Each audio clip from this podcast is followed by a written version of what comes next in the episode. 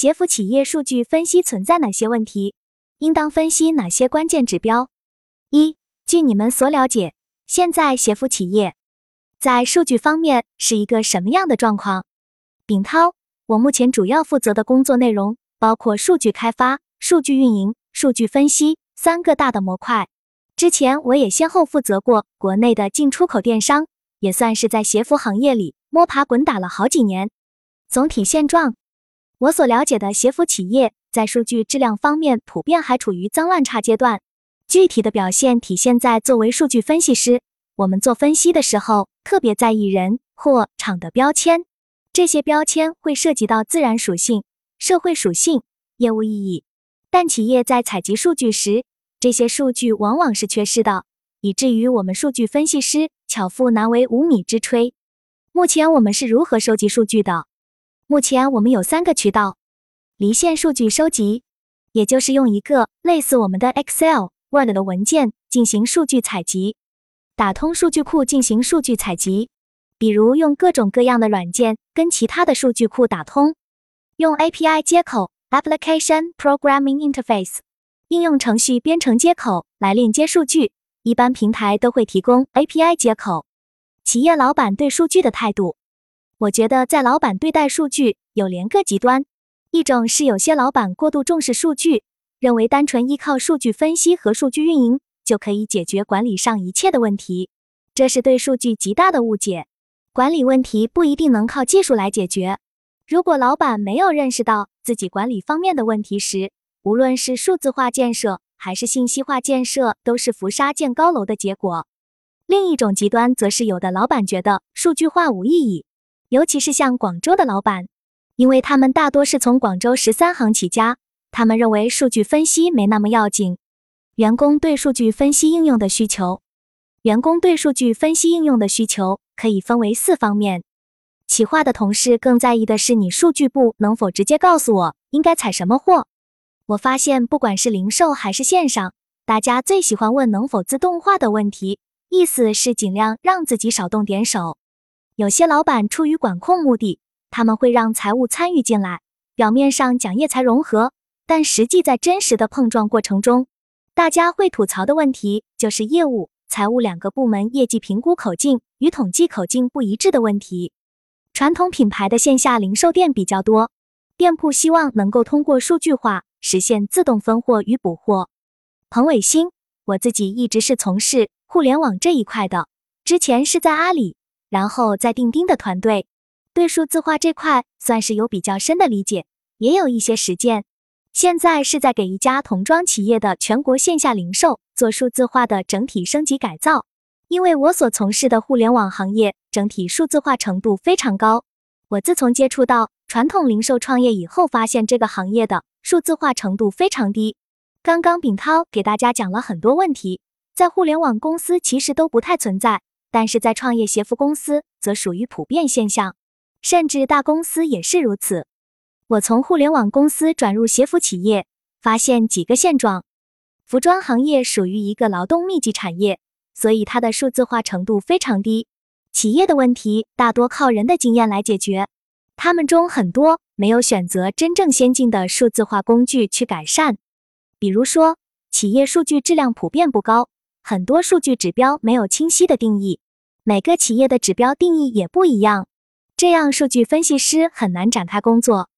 其次，传统企业老板大多既缺少战略目标，也缺乏数据思维，也不知道哪些数据指标会决定整个公司的生死存亡。他们对数据的意识只局限于哪些好卖，怎么可以做出爆款，缺乏全盘考虑，也没有用户思维。冷云，我们刚才谈了数据收集和数据质量的问题，其中存在一个认知偏差，就是很多没有做过数据分析的人都认为数据分析师。只是做数据分析而已，其实不是这样的。数据分析师的第一步是在数据收集上来以后，要进行数据的清理。这个清理就是刚才炳涛说的，有的数据是缺失的，有的是定义模糊的。比如说，我们商品上经常有一个问题：成本价是含税还是不含税的？每个人的理解是不一样的，有的是含税，有的是不含税。这个就看企业的标准清不清晰。包括你的系统设置是否清晰，那么还有的就是有一些异常值，因为人工输入也可能有出错的，你要对异常值进行检查，诸如此类的。所以还有一个数据清理的动作，然后才能对此展开分析。我做买手培训时，积累了很多公司的案例，包括大公司案例。我发现现在市面上大多数公司在用的采购预算 OTB 预算是错误的，他们是用销售预测除以售罄率来计算 OTB 的。如果你的数学足够好，你从逻辑上就知道这个公式不合理。如果用销售除以售罄率，显而易见的是你没有考虑库存问题。另外，在这个公式里。你是打算用你的实际售罄率，还是你的目标售罄率？还有包括数据里面数据统计口径的一致性问题，很多人对这些基本的统计学概念很模糊。我常说，我们这个行业会经过一轮大洗牌，很多买手会被淘汰掉，他们相当一部分的功能会被数据分析师替代。另外，大众还对数据分析工作有个误解，他们可以直接给业务方答案。其实数据分析不一定总是能直接给出业务答案的。从数据分析结果到业务的解决方案，这里还有其他过程，比如要结合企业战略、资源、业务目标，综合评估才可能给出解决方案。所以数据分析它是有特定步骤的，而且大多数情况下不是能够由一个人来完成所有的动作。所以了解到这一点非常的重要。彭伟星，另外我讲一下整个行业的问题。因为炳涛可能在大公司工作，他们会用到很多工具，像 BI 或者 Power BI 是肯定会用的工具。但是在我看来，BI 只解决了一个问题，比如我从我的 ERP 系统里面导出来数据比较麻烦，进入 BI 以后可以给我可视化，我再通过可视化导出来进行分析，这会让数据分析的过程变得更直观、更简单。比如指标下降跟什么其他因素有什么关系？它是一个单向输出的工具，只会告诉你问题，没有任何联动做联动方，也没有把整个团队以及架构的效率最大化，所以它的数字化程度非常低，并且我们通过数据本身只能看到一个规律，但数据背后的逻辑是你要去推理的，而数据背后的信息才是真正的价值所在。我觉得企业应该建立一套数据体系以及数据的模型。通过模型和算法的规律来解决大部分人工会做的事，剩下的问题才需要结合人的经验以及门店的实际情况去判断，这样才能是一个真正非常合理的数字化企业。二，你所了解的企业内部数据的主要收集、分析、运营部门有哪些？这样的组织架构设计从数据端来说是否合理？为什么？冷云。下一个问题就是关于内部组织架构的问题，因为数据流通其实涉及到很多的部门，在一个公司有专门负责相关的部门。你们现在所了解到的协服企业的数据组织流程大概是什么样的？丙涛，收集、分析、运营这三个板块步骤是整个数据生命周期的链路过程。其一，不管是做 BI 还是 BI 之前做数据仓库。我把它看成是一个工程化的动作，这个过程主要完成数据采集与整理任务。第二个板块是则是分析，我们常规会有些适合性、总结性、探索性的预测动作。分析不是单一分析某个指标，还要找到数据之间的关系，比如数据之间的关联关系，什么因素影响了什么结果等等。分析之后的运营是第三个核心点，也是最后落脚点。关于运营部门。我认为运营应该是个以经营为目的的动作，说白了就是怎么通过数据运营让公司赚更多的钱。大公司在这个流程上比较完整，部门建设也各司其职。对于中小公司没有资金做这些的，可以使用 H 五页面的采集程序，每个动作由相应员工填写好，你在后台再汇总整理即可。彭伟星，关于组织架构方面。我觉得鞋服行业的分析工作显得尤其重要，因为商品的宽度和深度以及 SKU 量迭代更新速度太快，所以它需要这些数据工具对应词来匹配分工。对于分工，我觉得中小企和大企业肯定不一样的一点是它对应的数据吞吐量规模及具体需求不同。大公司应该有一个专门的部门来专门负责数据分析。我认为组织架构的效率，比如所有的其他的业务部门。或者采购、物流部门只要是与商品相关的岗位，都得把数据分析部门使用的收益最大化，以他们分析来的数据做参考决策，通过部门之间联系产生最大效益。关于数据分析部门的内部分工，我认为首先数据采集工作应该渗透到各个部门以及一线员工。当然，具体怎么收集，应该有流程和标准，包括数据指标体系的建立。数据收集后就是分析阶段，这个时候我们可以根据一个月、一个季度、一年、近三年多个时间维度进行交叉分析，找到影响销售数据背后的因素有哪些。数据分析结束以后，我们再看整盘生意怎么样，哪些数据是我们应该关注的重点。需要建立哪些对应的数据模型，以及它的算法有哪些？从数据中找到问题以及影响问题的规律性因素，最后用数据模型和算法去解决，让数据能够自动运转。而各个部门的人也都可以通过数据分析的结果，了解自己的数据指标表现。如果这一套流程公司能做好，应该可以满足百分之八十以上公司的日常需求。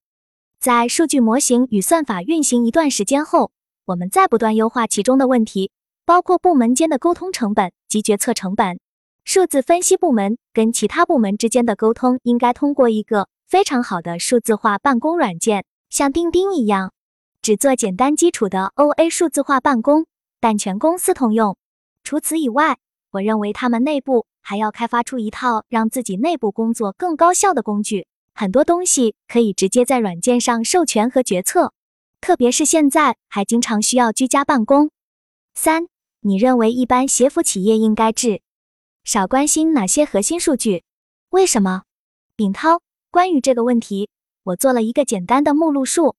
绝大部分零售企业，尤其是做企业服务的，会有一个商品明细表，类似于大家做分析的时候，把采购、买手、供应链、商品企划。商品运营到零售单和财务都匹配起来的表，这也是核心数据。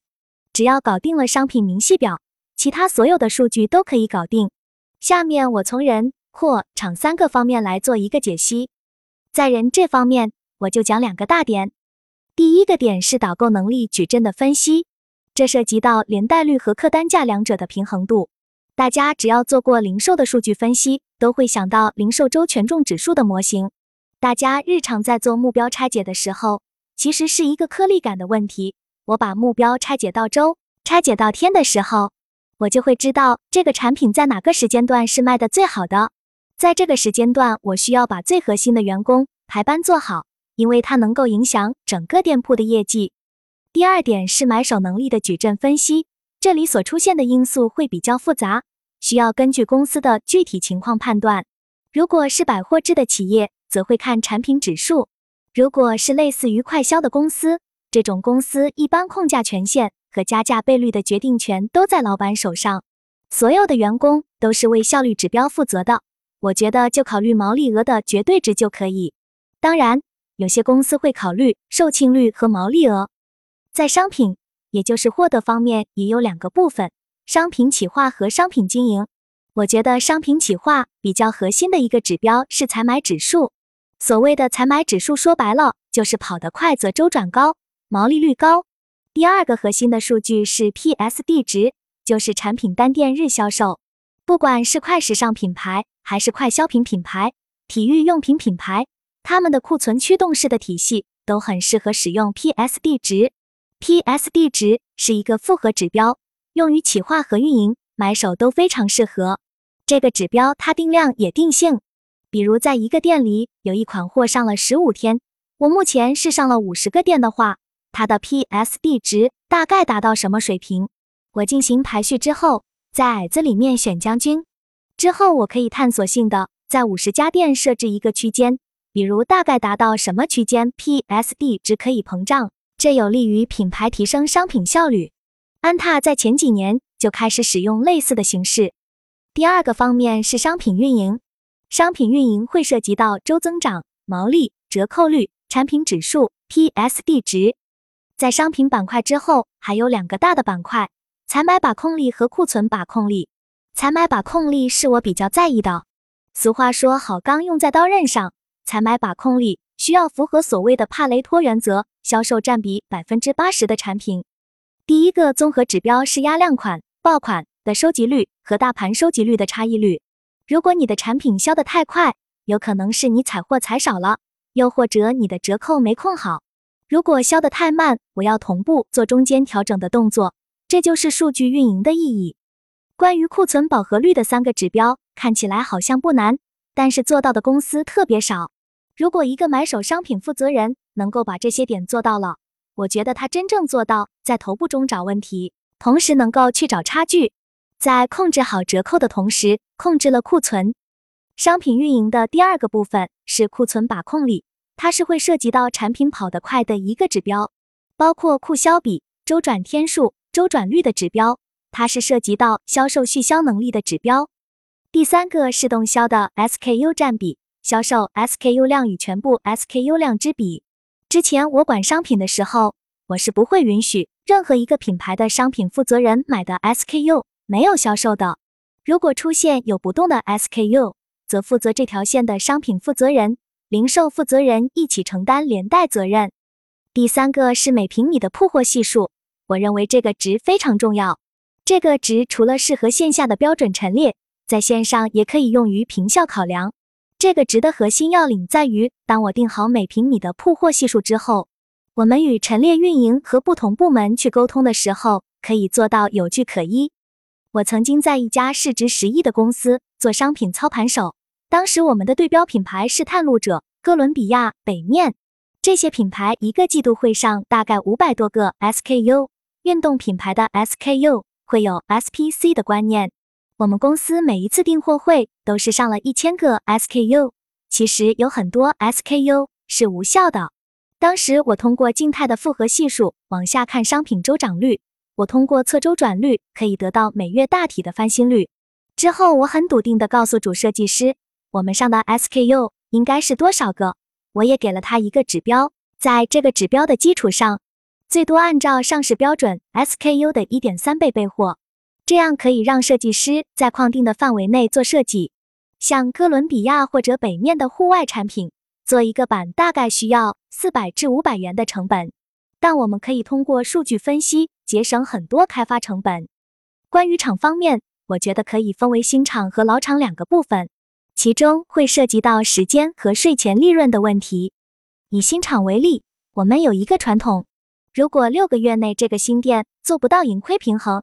这个时候就要公司老大出面，以疑难杂症的形式来沟通，争取无风险的撤场，或者通过多品牌的形式把它迭代成新店。这里我可以给大家一个量化的分享，比如新店运营六个月，利润率低于五个点以下，需要商品负责人出面；利润率在五个点到十个点，则需要商品负责人和零售负责人一起出面。商品负责人出面是指他可以通过调整折扣。调货来做调整，零售负责人和商品负责人一起出面，就是以双向定向爆破的形式来对店铺做调整。如果新店利润率低于超过十个点的，这时会有渠道部门的负责人来沟通做撤场等处理动作。老厂则需要把整个厂的标签和货品的标签打好。相对来说，老厂经过一段时间的沉淀，最后还是会回到自然属性、社会属性、业务属性。我们更在意的是其中的业务属性。通过做会员标签、RFM 模型、商品投放所做的动作，让老厂把它的标签做得更完善。完善之后，去做各种各样的贴标动作和跟踪动作。这里会涉及到一些平效利润、回款，包括疑难杂症的解决。这些在我们以前做线下的时候会做的比较复杂，